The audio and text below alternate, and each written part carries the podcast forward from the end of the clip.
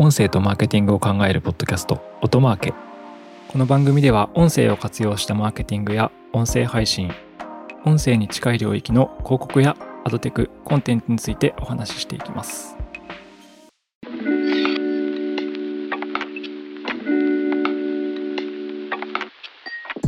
こんにちは音なるの八木大輔です。今回は電通の行っていた音声広告の、えー、調査についてお話していきたいと思います。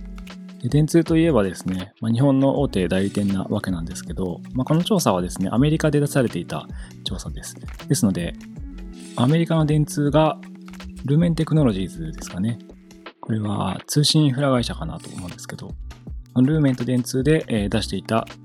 ポッドキャストとラジオに関する調査という形になります。はい。これは2023年の8月に出てたものですね。で、これがなかなか、えっ、ー、と、興味深いというか、えー、動画広告との比較とか、ソーシャルメディアとの比較なんかを結構紹介してましたので、音声広告の効果にスポットを当てたようなものになっているので、ご紹介していきたいと思います。はい。で、調査名がですね、えー、ルーメン、ラジオポッドキャストアテンティブネススタディという調査です。電通アテンションエコノミーという調査ですかね。まあ、ルーメンが母体なのか、電通が母体なのかちょっとわからないですけども、まあ、2社で一応出てる調査という形になります。ちょっとなぜかわからないんですけど、このなんかレポートを、インターネットで公開されているレポートを見ると、キュミラスメディアと、えウエストウッドワンというですね、まあ、ラジオ系の会社ですかね、が、えー、出してる PDF にまとめられているので、まあ、もしかしたらラジオ系の会社からの依頼で調査したのかもと思ったんですけど、まあ、とにかくですね、あの、 Cumulus Media Westwood One の、えー、 Audio Active Group というところのレポートにまとめられているようなものになります。で、この電通の部分、電通と Lumen のパートに目を当ててみると、まあ、結構ですね、他のメディアとの比較みたいなものを通じて、音声広告の効果みたいなことを、えー、書いてるレポートになっています。で、えー、まあいろんなこと書いてあるんですけども、まあ、冒頭のサマリーとしては、オーディオの注目度とブランドエクイティはビジュアルメディアを上回りますと。で、オーディオが最も実はコスト効率が高いメディアですってことが書かれてます。これ電通、アメリカの電通の調査で書かれてます。まあ、なので、一応、その調査指標はアメリカのデータであるっていうところは前提として捉えておかなきゃいけないポイントですね。日本でやるとまたちょっと違うかなと思うんですけど。はい。で、そこで書かれている結論は、えー、オーディオの注意力スコアは電通の基準、ノーム値ですね、と比較しても、えー、プラス56%高いですと。あとは、えー、オーディオは、音声はですね、電通の標準と比較して、プラス8%高いブランド早期率を生み出しますと。いうようなことが書かれています。で、結構この後、いろいろ書かれていることで言うと、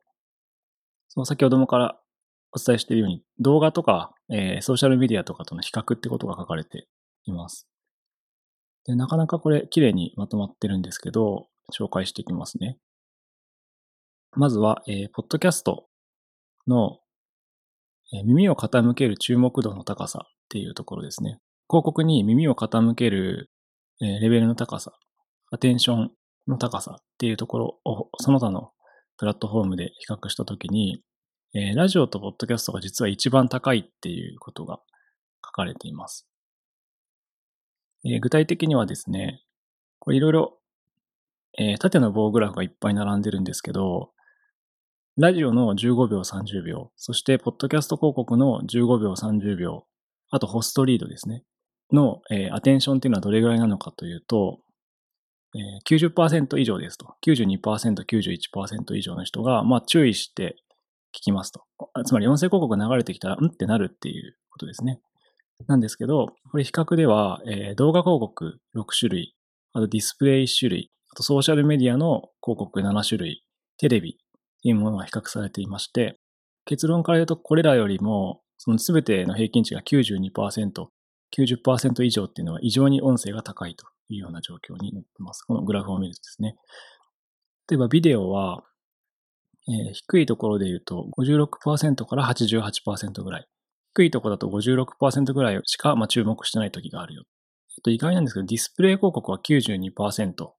注目しているって言われてますね。これもっと低いような気がしますけどね、体感としては。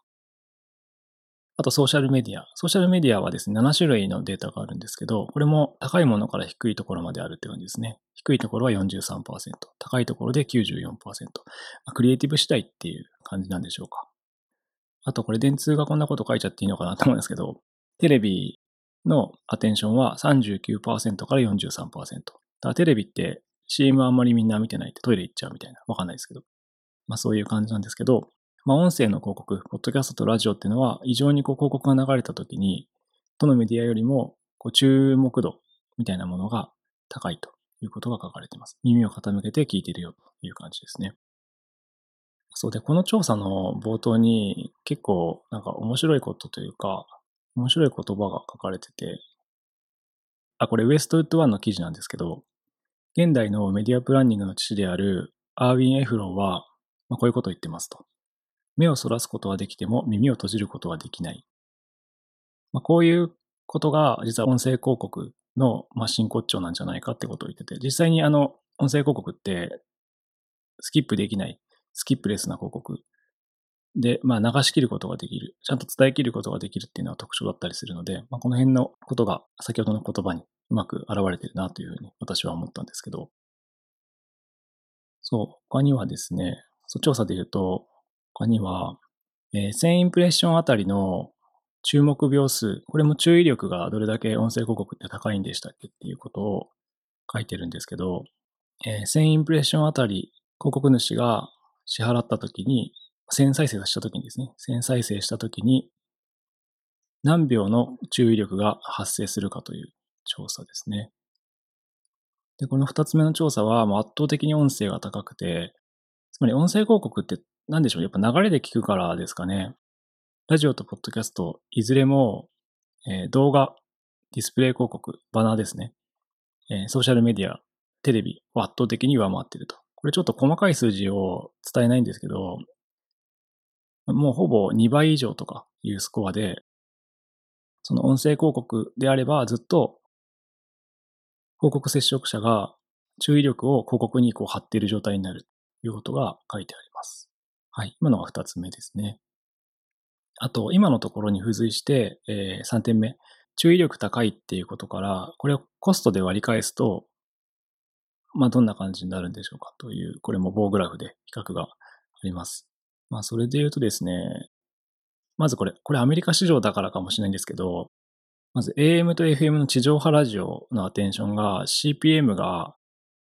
アテンション CPM って観点だと40セントって書かれてますね。テレビの8倍。電通の平均、メディアベンチマークよりも11倍費用対効果が高い。なので、これぶっちぎりでですね、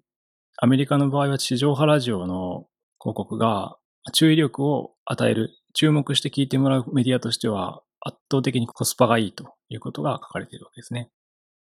あとですね、ポッドキャストも、え、書かれてました。ポッドキャストは2.8ドルですね、CPM。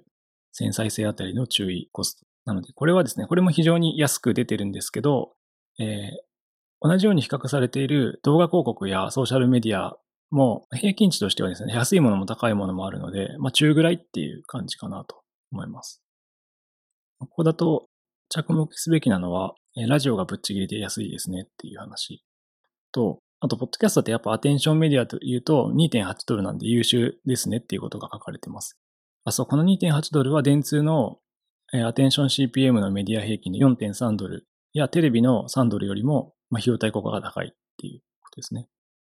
えー、注意 CPM はメディア平均で4.3ドルだそうです。そして、えー、テレビだと3ドルだそうです。が、ポッドキャストは2.8ドルという形です。なんかこんなことも書かれてますね。えー、ポッドキャストメディアの平均 CPM、出向単価ですかね。繊細性あたりの出向単価は25ドルというふうに、実はアメリカだと言われてるんですけど、まあ、これが高いんじゃないかと考えているマーケティング担当者にとっては、実はコスパがいいですよっていうことを、まあ、考えて出向するのがいいでしょうということが書かれています。はい。まあ、これが3点目ですね。はい。という感じです。Audio and Marketing ちょっとかいつまんでですね、えー、この調査の概要を3点ほどご紹介したんですけど、そう、まとめると、音声広告っていうのはまず異常にアテンションが高いですと。これはもう動画とえー、ソーシャルメディア、ディスプレイ広告が、まあ、比較にならないぐらい注目度が高くて、広告を流すとリスナーは聞いてると、聞いてくれるという感じですね。その注目度の高さから、広告30秒とか15秒とか流してるときに注目していられる時間のスコア値を比較すると、これも異常に高くてですね、動画広告やディスプレイ広告、ソーシャルメディアの広告って、まあ瞬時に見たら、なんかこれ知らない、自分と関係ないなとかって言ってこう、見なくなってしまうんですけど、アテンションをずっと、音声広告の場合は、あ、なんだろうこれっていうのを、こう、長い時間、広告接触時間において維持できるという形ですね。で、それによって、そのアテンション CPM、注意力の高さで CPM を捉えたときに、まずラジオがぶっちぎりで安いと。0.4ドルなんで、まあ40セントですね。で、ポッドキャストも2.8ドルなので、電通の平均である4.3ドル、メディア平均の4.3ドルを下回りますし、テレビの3ドルも下回りますよということが書かれているんで、まあ結論から言うと、アテンションを立てて広告を流すっていう観点だと、非常にこの音声広告全体がコスパがいいですねってことが書かれている調査になっています。はい。まあ、冒頭に結構話しましたけど、そのアービン・エフロンさんって人がですね、えー、目をそらすことはできても耳を閉じることはできないという有名な言葉を言ってるという感じなんですけど、まあ、だからみんなサウンドブランディングっていうか、えー、サウンドロープとかソニックブランディングとかを使って広告主はやるんだろうなと、改めてこれを見て感じた次第です。はい、そうですね。もうなんかディスプレイが意外にこれ僕高いなって思ったんですけど、まあ結構クリエイティブによるんですかね。なんか音声広告をやってる身からすると、本当にダイレクトに流れるので、そこのアテンション度合いは全然違うなというふうに思いますけどね。バナーなんかよりも。あとはもしかすると、えー、ポッドキャストみたいな人が喋る系のコンテンツと、えー、Spotify の音声広告みたいな音楽系の音声広告だと、まあ、注目度合いが若干違うので、まあ、そういうところでもスコアの違いが出てくるのかもしれないなというふうには思いました。はい、という感じでしたが、そうこれ僕が結構意外だったのは、えー、電通がこの調査を出してるっていう感じですね。あで、この調査 Amazon、 Audacy、 Cumulus、iHeartMedia、Spotify SXM Media、 SiriusXM ですね。も協力している調査のようです。これ先にお伝えすればよかったんですけど。はい。ということで、なんか日本市場も調査してくれればいいのにっていうふうに思うんですけど、まあ、もしかしたらデータが少なすぎるのかもしれないですけどね。はい。なんかあの注目度とかに関して言うと、多分もうフォーマットの性質そのものなので、結構日本市場でも全く同じように参考にできるんじゃないかなと思いましたので、えー、音声広告の特徴の一つとして、このあたりも参考にしていければというふうに思いました。はい。今回は電通がルーメンと一緒に行っていたラジオとポッドキャストのアテンションに関する調査についてお話ししました。何か参考になれば幸いです。今回は以上です。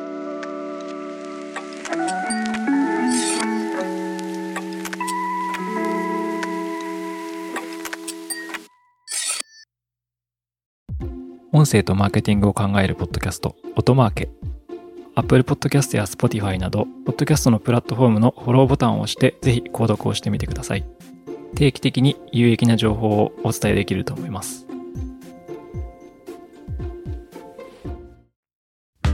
はい、アフタートークです。アフタートークでは最近私が気になることや話したいことを話していきます。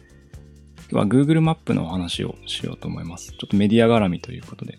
で、なんでメディア絡みかというと、Google マップってあの口コミ機能がありますよね。あの口コミ機能って、まあ、すごくなんかメディア的なもので、まあ、それこそ食べログとかレッティとかの代わりみたいな感じだと思うんですけど、最近お盆休みがあってですね、あの私8ヶ月ぐらい前から何の意味もないんですけど、Google マップに結構ですね、コミを書き込んでいて、飲食店とかのですね。で、なんか観光地に行った時に、あんまり旅行行かないんですけど、観光地に行った時に観光地で食べた、なんでしょう、お寿司とか、すごい良かったお店の口コミをまあ、何の意味もないんですけど、まあ、暇だから書き込んで見てるんですね。そうすると、なんかお盆休みだったからか、まあ、例えば伊豆とかで書いた口コミが、めちゃめちゃ見られてますみたいなメールが届くんですよね。これはあの、例えば、8000表示されましたみたいな形でメールが届くんですけど、そのこの Google マップの仕組みがすごいよくできてるなと思ってですね、この Google マップの口コミって一体誰がどういうモチベーションで書くんだろうってすごいあの昔私も思ったんですけど8ヶ月ぐらい前に近所の、えー、何でしょうね。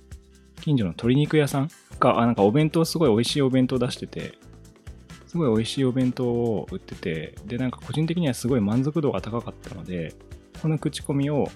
8ヶ月ぐらい前に初めて書いてみたんですよ。そうちなみに私実名であの書いてるので探していただくと 書いてあるのを見つけられるかもしれないんですけど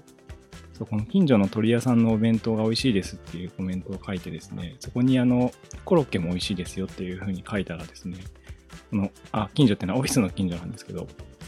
それ以降なんかオフィスの近所の鳥屋さんのコロッケが売り切れるようになったんですよね。